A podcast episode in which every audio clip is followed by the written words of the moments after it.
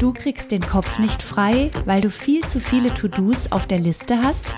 Du fühlst dich für alle Belange rund um die Alltags- und Familienorganisation verantwortlich und hast dir eine gleichberechtigte Beziehung anders vorgestellt? Dann bist du hier genau richtig. Herzlich willkommen in der Mental Load Sprechstunde. Wir sprechen über fair verteilte Familienorganisationen, über den Anspruch an Frauen, sich kümmern zu müssen. Und es kommen auch Männer zu Wort und erzählen von ihrer Sicht auf die Arbeitslast in den eigenen vier Wänden. Zusammen kriegen wir dein Mental Load in den Griff.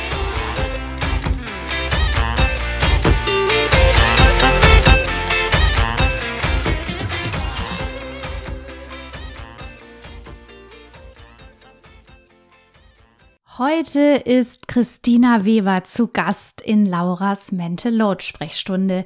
Ihr kennt ganz bestimmt den großartigen Podcast Eltern ohne Filter und dort sprechen die JournalistInnen Ruslan Amirov, Lin Golmitzer, Katrin Hasselbeck und Christina Weber eben ganz ungefiltert über Elternschaft, haben ganz, ganz spannende Menschen zu Besuch und reden eben vor allem ungefiltert, Eltern ohne Filter eben, über das wirklich wahre Leben als Eltern. Ich bin ganz begeistert, dass Christina Lust und Zeit hatte, in meinem Podcast zu Gast zu sein und wir hatten ein ganz tolles Gespräch. Ich habe mich total wiedergefunden in ihrer Aussage, dass sie auch im Urlaub mit Familie mal Auszeiten braucht. So geht's mir nämlich ganz genauso. Es war also wirklich ein realitätsnah Talk mit Christina und ich wünsche dir jetzt ganz viel Spaß beim Zuhören. Liebe Christina, wie schön, dass du heute zu Gast bist. Erzähl doch mal, wo kommst du her und wer bist du? Äh, wer bin ich? Das ist eine große Frage. Also ich bin Christina Weber, ich bin 40 geworden letztes Jahr und ich bin Redakteurin und Moderatorin und Social Media, ähm, ja, Expertin beim Bayerischen Rundfunk in München und leite das Team von Eltern ohne Filter. Das ist ein Podcast und ein Instagram-Kanal, den wir entwickelt haben vor drei Jahren. Und wir wenden uns an Eltern in der Rush-Hour des Lebens. Ich bin ja ein riesengroßer Fan von eurem Podcast Eltern ohne Filter, einfach weil ihr da auch so realitätsnah mit euren Gästen und Gästinnen sprecht über das wirklich wahre Elternleben. Wie kam es denn dazu? Also wie habt ihr diesen Podcast konzipiert und entwickelt? Also es, äh, ich habe den mit meiner Kollegin Antonia Arnold entwickelt ähm, und wir waren zuerst total offen. Also wir haben gesagt, wir wollen den Eltern in dieser Rush Hour was bieten, was die da abholt, wo die sind also in ihrem Alltag. Und uns war klar, wir bewerben uns um die letzten zehn Minuten am Tag, die jemand in dieser Lebenssituation zur Verfügung hat. Und ich erinnere mich äh, total schön an den Tag, wo wir zusammen unterwegs waren in Münchner Westend, wo wir beide mal gewohnt haben. Und ich habe damals auch noch dort gewohnt und auf dem Spielplatz saßen und uns Kaffee geholt hatten, statt im Büro zu sitzen und gesagt haben, Mensch, ähm, es ist doch so, eine berufstätige Mutter, die kümmert sich um alles, aber niemand kümmert sich um die. Und dann hatten wir dieses Bild im Kopf von so einem Dampfkochtopf. Ich weiß nicht, ob du sowas kennst, so ein, so ein bisschen Oldschool-Haushaltsgegenstand, den früher die äh, Mamas hatten, wenn die so ganz schnell Mittagessen kochen wollten. Schnell Kartoffeln rein. Und dieser Dampfkochtopf, das war für uns das Bild von berufstätiger Elternschaft. So, du hast alle Zutaten im Topf, ähm, es ist wahnsinnig viel Feuer drunter. Äh, das Ding steht unter massivem Druck und ab und zu lässt man mit diesem kleinen Auslass so ein bisschen so pff, pff, pff, die Luft raus, damit es nicht explodiert. Und das war unser Bild von dieser Lebenssituation. Und wir haben gesagt, was machen wir denn bisher, um diese Luft abzulassen? Wir machen so die klassischen Wellnesswochenenden, mal schnell mit den Freundinnen raus, ein bisschen Me-Time. Äh, die Väter haben oft noch so äh, klassisch irgendwie ein Hobby, äh, dem sie nachgehen, wo sie dann mal ein bisschen Luft rauslassen können aus dem Druck. Aber was wir nicht machen, ist eigentlich mal den Deckel auf und reingucken. Warum ist denn so viel Druck drauf? Und da haben wir gesagt, lass uns doch den Deckel runter machen und reingucken. Und vielleicht geht es allen gleich und wir können diese Situation von äh, alles steht unter Druck ein bisschen entspannen. Und habt ihr eine Antwort gefunden? Warum ist so viel Druck auf dem Deckel? Einfach vielleicht auch deshalb, weil wir glauben, alles allein schaffen zu müssen? Ja, also ich würde sagen, wir haben die eine große Antwort gefunden, dass es einem wahnsinnig gut tut zu hören, dass es bei den anderen auch nicht immer alles Bombe läuft. Und dass Ehrlichkeit und Austausch wirklich eine Kur ist. Und das sind auch die Dinge, die uns die Menschen schreiben, die uns hören und die uns folgen. Also was für uns die größte Überraschung war, war wie offen und wie ja, qualitativ hochwertig und mit großer ähm, Reflexionsbereitschaft uns Menschen schreiben und sagen, mir geht es genauso, vielen Dank, dass es euch gibt. Ähm, ganz viel auch, hätte es euch doch schon vor fünf Jahren gegeben, dann äh, dieses, ich höre jede Folge irgendwie, auch wenn es manchmal anstrengend ist, emotional, aber ich nehme immer was mit für mich ähm, und ihr belehrt mich nicht, sondern ihr zeigt uns einfach, wie es anderen geht und dass es okay ist zu strugglen. Und ja, das ist für mich das Rezept, einfach selber ehrlich zu sein und ähm, den anderen den Raum zu geben, ehrlich zu sein und auch das Verständnis. Und fällt es manchmal schwer, ehrlich zu sein, ob das jetzt ähm, bei dir persönlich ist, deinen Kolleginnen oder deinem Kollegen oder auch anderen Eltern? Denn ich mache mal so die Erfahrung, eigentlich schaffen wir es ja alle nie so richtig, denn es ist immer zu viel Arbeit, aber darüber zu sprechen ist auch manchmal nicht so leicht, weil wir immer doch noch im Hinterköpfchen denken, eigentlich müssten wir es ja schaffen, oder? Also wir haben großartige Vorbilder. Wir sind aus einer Redaktion entstanden, die es im Bayerischen Rundfunk seit 60 Jahren gibt, mhm. über 60 Jahren. Ähm, das ist äh, das Notizbuch, eine Sendung, die am Vormittag unter der Woche läuft, zwischen 10 und 12. Jetzt kannst du dir schon vorstellen, wer das früher gehört hat. Ja. In den 60ern, in den äh, ne, 50ern, glaube ich sogar schon. Und das waren die Frauen, die am Vormittag die Hausarbeit gemacht haben. Mhm. Und der Bayerische Rundfunk hat ein Angebot gemacht für Frauen damals. Und aus dieser Redaktion hat sich entwickelt ein sehr feministisches Format. Wir waren in den 70ern auch mal richtig feministisch unterwegs. Wow. Da gab es mhm. dann auch mal richtig Stress mit der bayerischen Politik, weil wir hier den Frauen Flausen in den Kopf gesetzt haben. Das ist ja, das und, ist ja voll äh, gut. Äh, da gab es dann Ehemänner, die anriefen und äh, ja, was ähm, macht ihr denn? Ihr sagt den Frauen, die sollen arbeiten gehen und lasst die doch mal. Also wir sind ähm, eine Redaktion von starken RedakteurInnen. Wir haben auch immer wieder Männer mit äh, dabei gehabt, wobei die tatsächlich leider in der Unterzahl sind. Das ist mhm. ja auch so ein Thema, was wir mal besprechen können. Warum ähm, sind eigentlich Mütter und nicht Eltern oft noch diejenigen, die hören? Ähm, und diese Redaktion hat uns so bestärkt da drin, seid da wirklich offen. Also die waren da auch selber mit offen. Mhm. Die waren schon in den 70er, 80ern offen mit diesen Themen. Mhm. Also das ist ja nichts, was aus dem Nichts kommt, sondern da gibt es eine Tradition. Ich habe nur den Eindruck, dass sie jetzt in der breiten Gesellschaft viel mehr angekommen ist. Ja, ja, stimmt. Und es ist ja super interessant, dass es tatsächlich einfacher ist, auch offen und ehrlich zu sein und solche modernen Formate in, ins Leben zu rufen, wenn man da diese Vorbilder hat. Ich nehme den Bayerischen Rundfunk, ich bin ja aus Baden-Württemberg sowieso, ähm, sehr modern und spannend war. Ich, ähm, ich liebe die mhm. Pulsreportagen. Ich habe jetzt cool. den, den Podcast Himmelfahrtskommando, auch wenn das Thema oh, nochmal ein wow. Ganz anderes ist. Also tatsächlich auch als nicht ähm, äh, Bayerin oder ja, nimmt man diesen, diesen ganzen Rundfunk als einen Sender wahr, der sehr spannende, tolle und vor allem moderne Formate macht. Insofern, ja, passt es eigentlich ganz gut ins genau, Bild. Genau, also diese, diese, diese Tradition ist wichtig und schon auch das Gefühl, dass man halt sicher ist in seiner Elternschaft. Mhm. Dass man, ähm, wir sagen immer, wir sind trotz allem gute Eltern. Mhm. Ja. Und über sich selber zu sagen, man ist gute Eltern, da hat man erstmal so eine Hemmschwelle. Ne? Man möchte das ja so perfekt machen wie möglich, aber wir finden eben, perfekt geht nicht und das, was wir schaffen, ist gut. Ja. Und dann sagen wir, wir sind gute Eltern mit allen Schwierigkeiten. Ja. So und es perfekt machen zu wollen. Ich erinnere mich an eine Folge, die habe ich diese Woche nochmal gehört. Hast du da nicht auch erzählt von diesem Perfektionismus, der dich manchmal umtreibt? Ich glaube, du warst im Gespräch mit Russland, kann das sein? Mhm. Genau, ich war mit meinem Co-Host Russland im Gespräch und ähm, ich glaube, ich bin klassisch äh, diese Generation. Also wie ich habe ja gesagt, ich bin 40 geworden und ähm, ich wollte alles schaffen. Man hat mhm. mir natürlich auch immer gesagt, ich kann alles schaffen. Mhm. Also wir beide sind ja die Generation, die eben nicht nur Kind schaffen soll, Kinder erziehen und großziehen und das Heim irgendwie pflegen und schön mhm. halten, sondern wir sollen ja auch im Beruf was schaffen. Und dann bitte aber nicht nur mitlaufen. Mhm. Also so eine Halbkarriere, das ist irgendwie auch nicht das Erstrebenswerte. Dann haben wir alle super Schulausbildungen. Wir waren als Mädchen besser in der Schule. Wir haben die besseren Abiture geschrieben. Wir haben studiert. Das soll nicht alles für die Katz sein. Also es ist so, es ist eben viel Druck auf diesem Kessel. Mhm. Und das für sich selber rauszufinden und auch ein bisschen die Glaubenssätze zu hinterfragen, die man vielleicht mitgenommen hat. Also bei mir ist das schon aus, meine Eltern sind beide berufstätig, mhm. ähm, die sind beide Journalisten. Ja. äh, man kommt dann doch auch nicht aus und muss auch irgendwie, nee, also ich habe da diese Glaubenssätze mitgenommen, dass Arbeit, Erwerbsarbeit sehr wichtig ist. Ja, ja. Und, und, und Haushalt und Kinder, das macht man nebenher. Und ähm, das klappt halt so nicht. Also nicht mit drei Kindern, ne? Und dann oh, bist ja. du genau an diesem Punkt, vielleicht klappt es auch mit einem nicht. Ich glaube, es hat auch mit einem nicht geklappt. Und ähm, ich habe einen Mann, der sehr viel sich einbringt, also von Anfang an auch Elternzeit genommen hat, in der ersten Elternzeit ähm, sechs Monate und dann bei den anderen Kindern auch.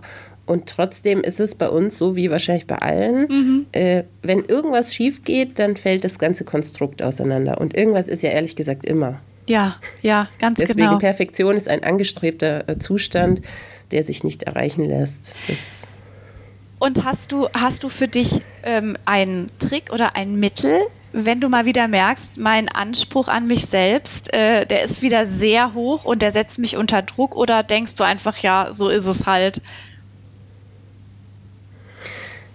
Ein Mittel oder ein Trick habe ich nicht. Ähm also ich glaube, ich bin von Natur aus faul. Das kommt mir sehr entgegen. Stimmt, ja. Ich würde mir manchmal wünschen, Frauen wären fauler. Mhm. Also ich gucke mir meine Freundinnen an und bin mega beeindruckt, was die alles auch noch schaffen, aber denke mir dann so, pff, lass es doch einfach mal liegen. Mhm.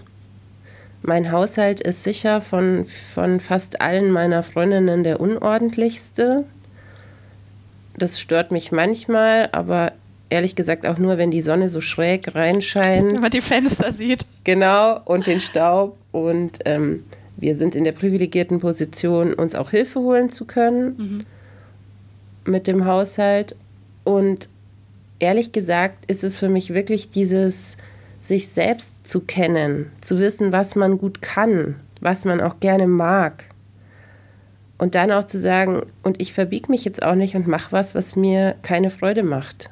Mhm. Ähm, ich weiß zum Beispiel über mich, ich bin eine Mama, die es nicht genießt, Tage am Stück den ganzen Tag mit ihren Kindern zusammen zu sein. Da schließe ich, ich mich an. Und ich zwinge mich da nicht mehr rein. Früher dachte ich dann so, ah, wir machen jetzt eine Woche Ferien zusammen, ich muss jetzt mega glücklich sein, weil ich endlich Zeit mit meinen Kindern habe. Und spätestens nach vier, fünf Stunden war ich so gestresst. Und ähm, so versuche ich mir jetzt mehr Pausen einzuplanen und zu sagen, auch wenn ich Urlaub habe, ähm, dürfen die mal zu Freunden zum Spielen oder man wechselt sich ab oder so mit der Betreuung. Oder dass Freundinnen von mir kommen und dann hat man nebenbei jemand zum Quatschen oder so.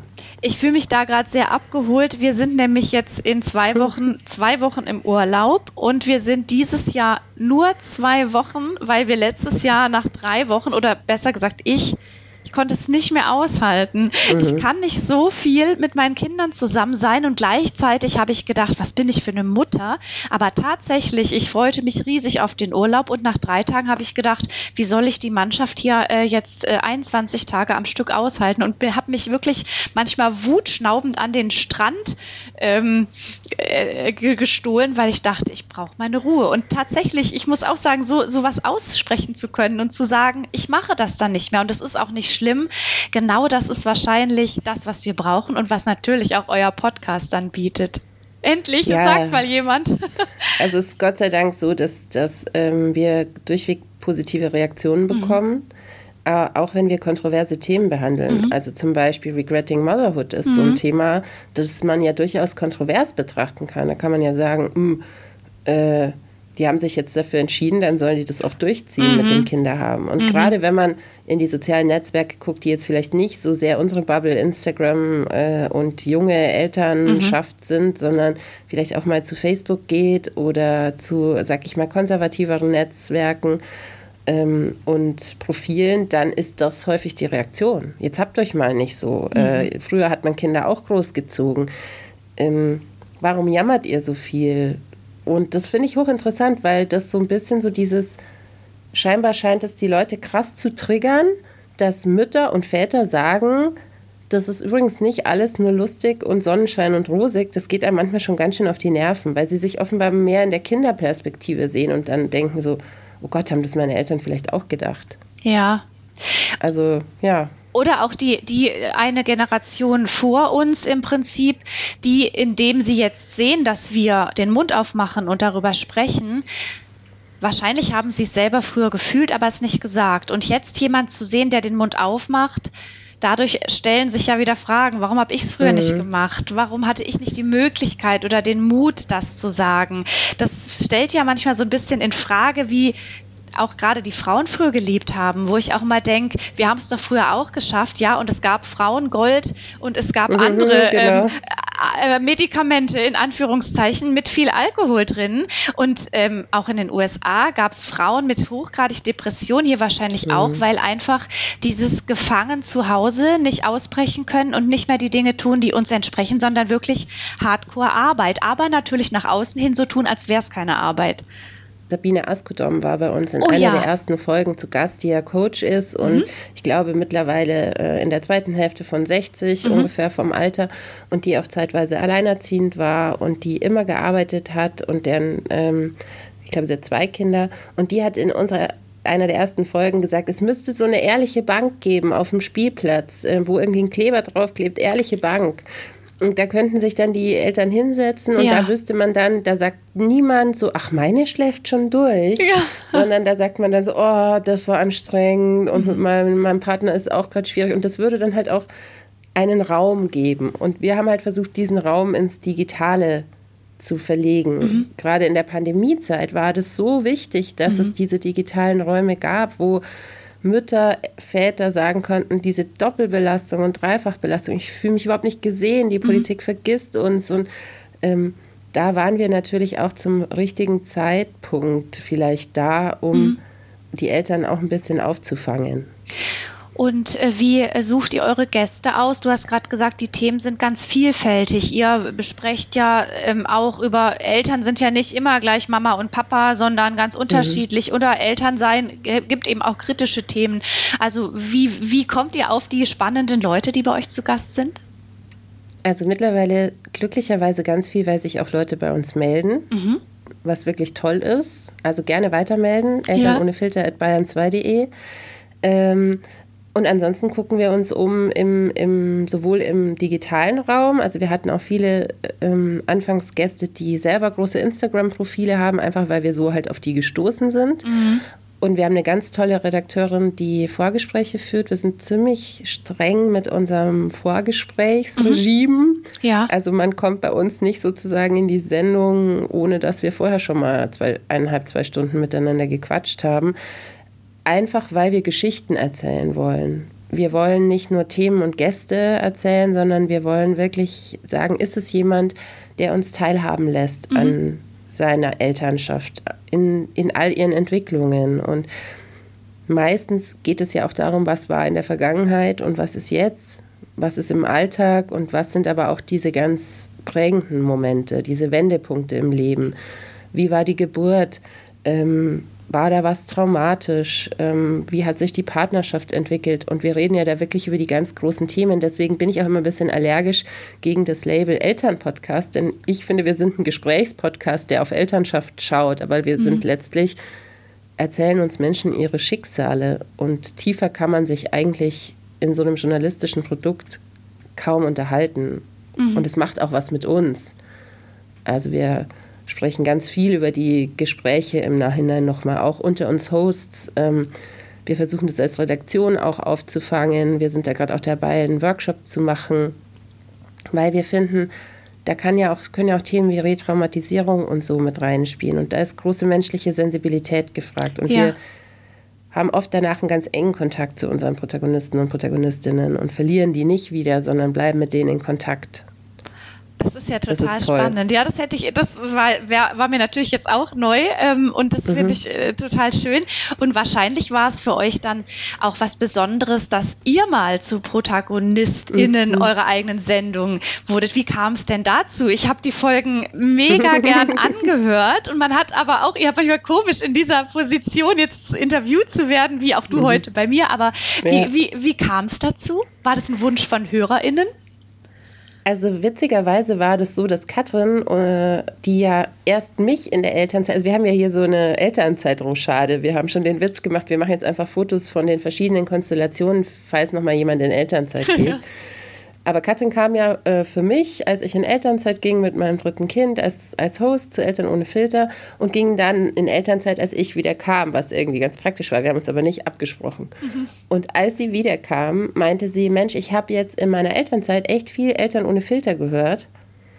Und was mir aufgefallen ist, ich weiß immer noch zu wenig von euch. Wenn ich euch nicht kennen würde, mhm. ähm, mir würden so die Verbindungen fehlen. Ich würde euch gerne als Person mehr kennenlernen. Und mhm. dann könnten wir vielleicht auch mal ähm, nicht die ganz großen Geschichten erzählen, sondern mehr über den Alltag reden. Mhm. Denn dieses ohne Filter, was in unserem Instagram-Kanal, glaube ich, permanent stattfindet, kleine Details, wie macht ihr das mit Kindergeburtstagen, wie macht ihr das mit dem Zähneputzen, oh Gott, mein Kind will nachts Honigtoast essen, darf ich das erlauben?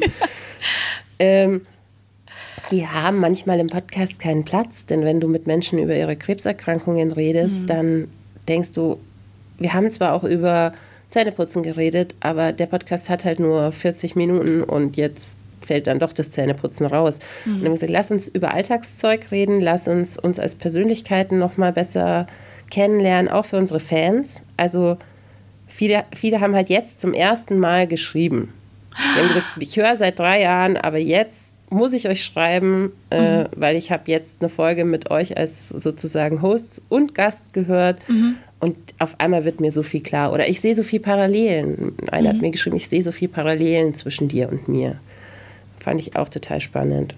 So ging es mir, als ich deine Folge hörte, auch durch die drei Kinder und dieser Perfektionismus und, ähm, und auch diese Frage, ähm, Katrin wurde gefragt, wie schaffst du das alles? Ne? Also mhm. es war ganz interessant, wirklich, so, wie du gerade sagst, einfach aus einem normalen Leben trotzdem mal zu erfahren, wie machst du das denn alles? Wie fängt bei euch der Tag an? Also diese Episoden, wie erzähl mal von deinem Tag. Das, das hat mich unheimlich abgeholt und geht wahrscheinlich allen HörerInnen so, dass man wirklich. Ja, Laura, mein, wie machst du das alles? Wie, wie machst du das Sag alles? Mal. Wie ich, wie, mhm. du möchtest wissen, wie ich es alles mache? Ja. Ja, das ist äh, auch wirklich eine interessante Frage. Ich frage es mich manchmal selber. also tatsächlich haben wir eine relativ äh, strikte strikten Ablauf, wer bringt wen wann. Äh, das wird jetzt mhm. aber alles etwas leichter, denn jetzt kommt unser drittes Kind auch in die Schule.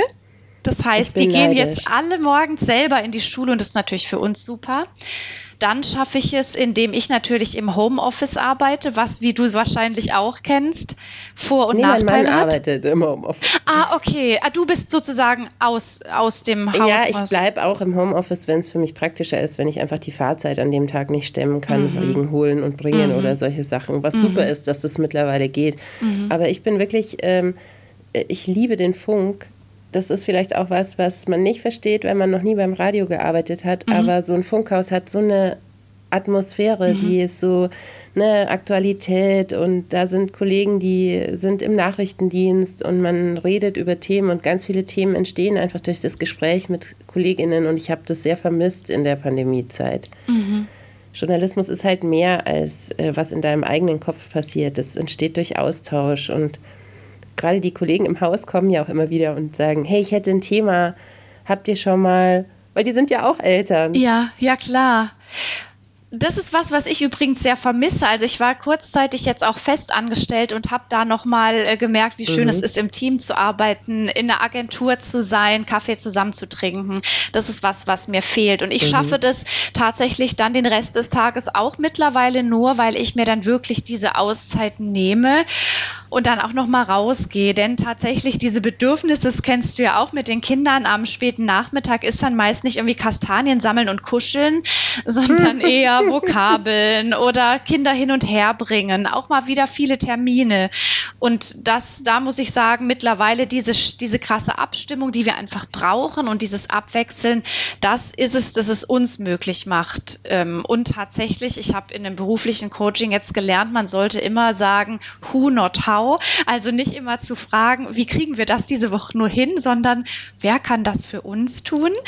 Ich mhm. habe eine ganz wunderbare Schwester, die übrigens in München lebt, die uns mhm. dann zum Beispiel ein, ähm, eine Schultüte bastelt oder die kommt zu den Kindergeburtstagen. Dann haben wir das Glück, Eltern in der Nähe zu haben, die uns mal eine Lasagne machen und dann aber auch wirklich das in Anspruch zu nehmen. Also zu sagen, habt ihr Zeit, das für uns zu machen?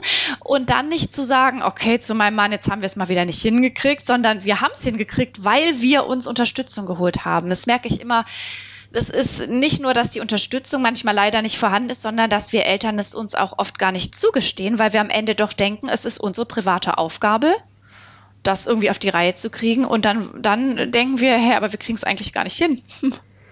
Ich glaube, dass das was ist, was ich wirklich noch lernen kann. Ähm, habe es ja vorher gesagt, Glaubenssätze, mhm. das ist ein Thema und ähm, alles hinkriegen ist auch so ein Thema. Und ich bin letztlich so ins Berufsleben gestartet. Ich habe mein Volontariat beim Bayerischen Rundfunk mit Baby gemacht. Mhm. Ich hatte die Zusage, da war ich schwanger und dann hat der BR coolerweise gesagt, naja, das macht jetzt irgendwie nicht viel Sinn, fangen ja. Sie doch ein Jahr später an, aber da war mein Sohn neun Monate.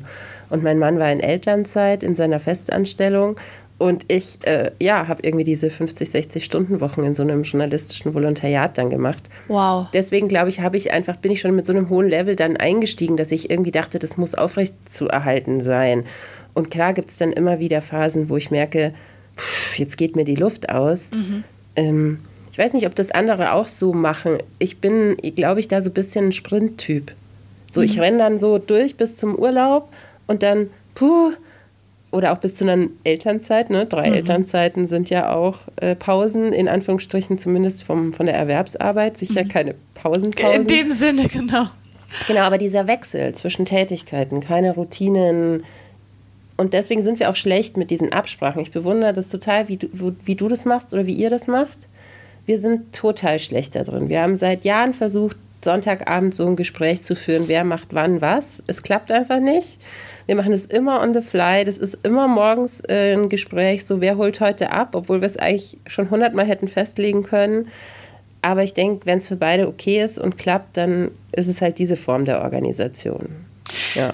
Wobei vielleicht, wenn wir hier von Eltern ohne Filter sprechen, ähm, auch bei uns klappt es nicht immer so 1a. Mhm. Wenn wir mal sonntags nicht da sind und dann äh, sind wir doch auch zu müde und dann lassen wir es sein. Was ich halt immer merke, und das ist dadurch, dass ich selber wirklich da richtig am Ende war mit meinen Nerven, immer wenn wir uns nicht absprechen, bin ich die, die alles macht. Und das liegt gar nicht mal an meinem Mann, sondern mhm. ich erkenne mich ein bisschen wieder so in deiner Art. Ich rausche auch so durch den Alltag. Ich mache alles gern zügig, zack, zack, zack ich arbeite Listen ab, ich bin immer on fire und das macht mir auch zu einem gewissen Maß Freude. Aber wenn man dann nicht irgendwann mal die Bremse einlegt, und sozusagen alle Aufgaben landen eben auch bei der Mutter tatsächlich. Immer ich bin ich die in den WhatsApp-Gruppen. Und wenn ich das nicht irgendwie ein bisschen abgebe, dann bin ich wieder am Ende. Und das habe ich natürlich auch oft immer mal wieder, habe ich das. Aber zumindest weiß ich dann, hey, okay, was sind die Tricks, da wieder rauszukommen, mehr abgeben, weil also ich bin dann sonst tatsächlich auch völlig am Ende mit Nackenschmerzen und einer Laune, dass alle vor mir fliehen. Insofern. Ich würde dich als Mental Load Expertin ja tatsächlich gerne auch was fragen. Ja. Und zwar haben wir bei diesem Load eine ziemlich äh, klassische Verteilung, würde ich fast behaupten. Also alles, was in den Bereich Planung und Nacharbeit fällt, ne, wenn man diese Tests anschaut, das liegt schon bei mir. Und ich habe da manchmal auch das Gefühl, das ist mir jetzt zu viel. Aber mein Mann ist mehr so im Doing. Der macht zum Beispiel die Einkäufe und jeden Tag Essen und diesen, diese blöde Überlegung, was kocht man? Das ist, liegt mhm. alles bei ihm. Also ich komme oft heim wie so ein 50er-Jahre-Papa und sage, was gibt's zu essen? Mhm. Ähm, aber ich habe das Gefühl, dass es für unsere Charaktere die bessere Verteilung ist. Also ich bin mhm. auch einfach anders im Denken. Mhm. Ich mag gerne planen. So, ich mag gerne irgendwie überlegen, was könnte man in zwei Wochen machen, während mhm. mein Mann es mega anstrengend findet und dann aber total zufrieden ist, wenn ich sage, okay, jetzt ist das, das, das und ähm, dann übernimmt er auch mehr von den Arbeiten, habe ich den mhm. Eindruck. Und deswegen frage ich mich, ob man auch bei dieser Verteilung, also 50-50 ist für uns sicher nicht die Lösung. Mhm. Weil das unseren Fähigkeiten als Menschen nicht entgegenkommt. Mhm. Weißt du, was ich meine? Voll also das Wichtige finde ich ist immer, dass beide damit zufrieden sind.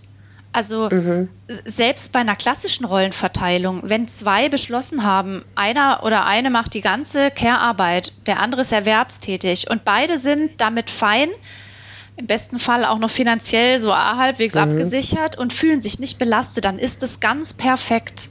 Das heißt, 50-50 mhm. ist nur für die gut, die das auch gern haben möchten.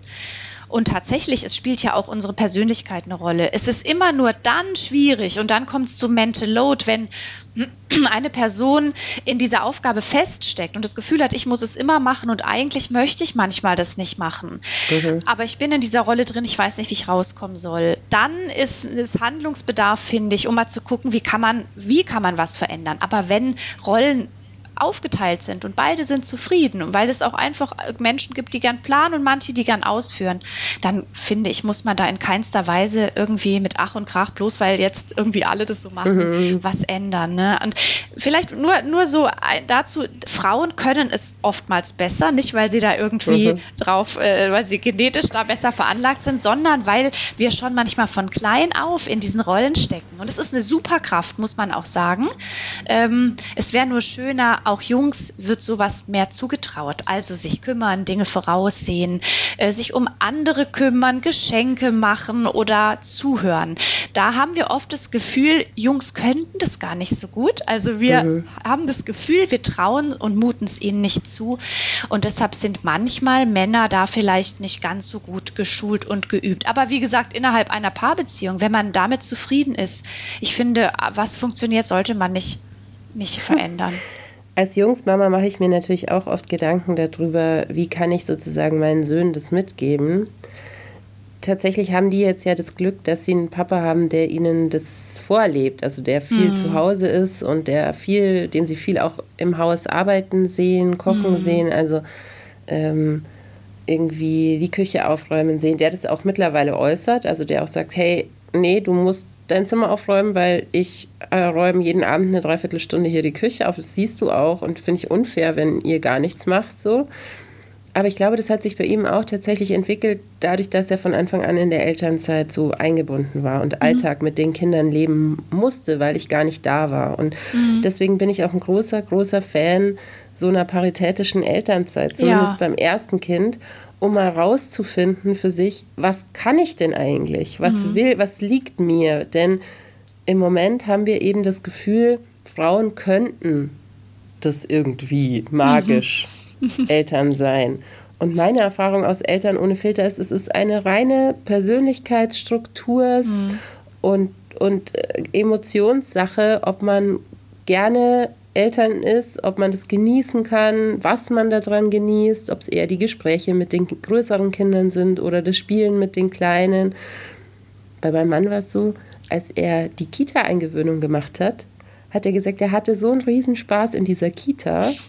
Er hätte sich sogar vorstellen können, jetzt mit ne, Anfang 30, Erzieher zu werden, wenn ihm mal jemand gesagt hätte oder er überhaupt die Vorstellung gehabt hätte, wie das ist, mit kleinen Kindern Zeit zu verbringen. Aber das hat in seinem Jungsleben nie eine Rolle gespielt. Ja, ach, wie spannend. Hätte er fast nochmal umgeschult. Nee, sicher nicht, weil ne, nach ein paar Wochen hat er danach gesagt, aber laut ist es auch und ich ja. habe schon ganz schön Respekt, dass die das schaffen und so. Ja. Aber wir, wir müssen, finde ich, beiden Geschlechtern die Möglichkeit geben, in ganz viele Lebenswelten auch reinzuschnuppern. Ja, ja, und absolut. Das ist mir als Jungsmama eben wichtig, dass meine Jungs nach Neigung äh, ihre Hobbys aussuchen und nicht nach irgendeinem so Mädchen-Jungs-Bild. Mhm. Ja, das war neulich, glaube ich, bei Katrin auch so ein spannendes Thema, die erzählt hat von ihren Mädels im Einhorn-Kostüm, mhm. aber dass es mhm. wirklich darum geht, dass die Kinder einfach sein können, was sie möchten und nicht so gefangen sind in diesem binären Geschlechtersystem.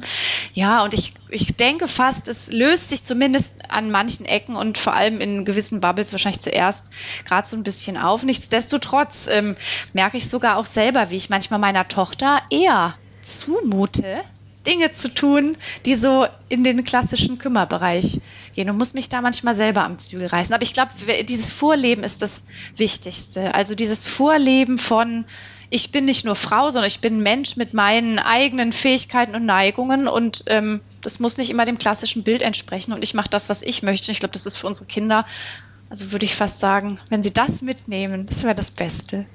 Weißt du, mein Kollege Ruslan äh, ist ja Papa geworden, kurz bevor wir Eltern ohne Filter begonnen haben. Mhm. Der hatte, glaube ich, war, sein Sohn war, glaube ich, ein halbes Jahr alt. Mhm. Und er war dann erst Instagram-Host und mhm. wurde dann auch zum Podcast-Host. Und in seiner Arbeit für Eltern ohne Filter spielt die Auseinandersetzung mit der eigenen Rolle als Vater, auch in Abgrenzung zum Beispiel zu seinem Vater mhm. oder wie will ich, was für ein Vater, was für ein Mann will ich eigentlich sein, ähm, spielt eine Riesenrolle. Und ich finde es so spannend, ihm dabei zuzuschauen und zuzuhören, wie er tastet nach seinem Weg. Denn das ist ja so ein On-the-Fly, sich verändern, mhm. ja. Mhm. Und für Männer ist dieses Öffnen von neuen Rollenbildern noch so neu ähm, und ja doch auch durchaus sehr feministisch, denn das bedeutet ja nur, dass alle Zugang zu allem haben. Mhm. Ähm, das finde ich wirklich total spannend. Und das finde ich auch, ähm, ich finde es toll, wir haben ungefähr so ein Zehntel äh, unserer FollowerInnen sind ähm, bei Instagram Männer. Das finde ich viel, viel zu wenig. Mhm, ja. Denn das war ein großer Wunsch der Frauen, die wir am Anfang befragt haben für dieses Projekt, war, sprecht uns als Eltern an. Sprecht nicht die Mütter an und wir müssen es dann wieder den Männern auch noch erklären. Mhm.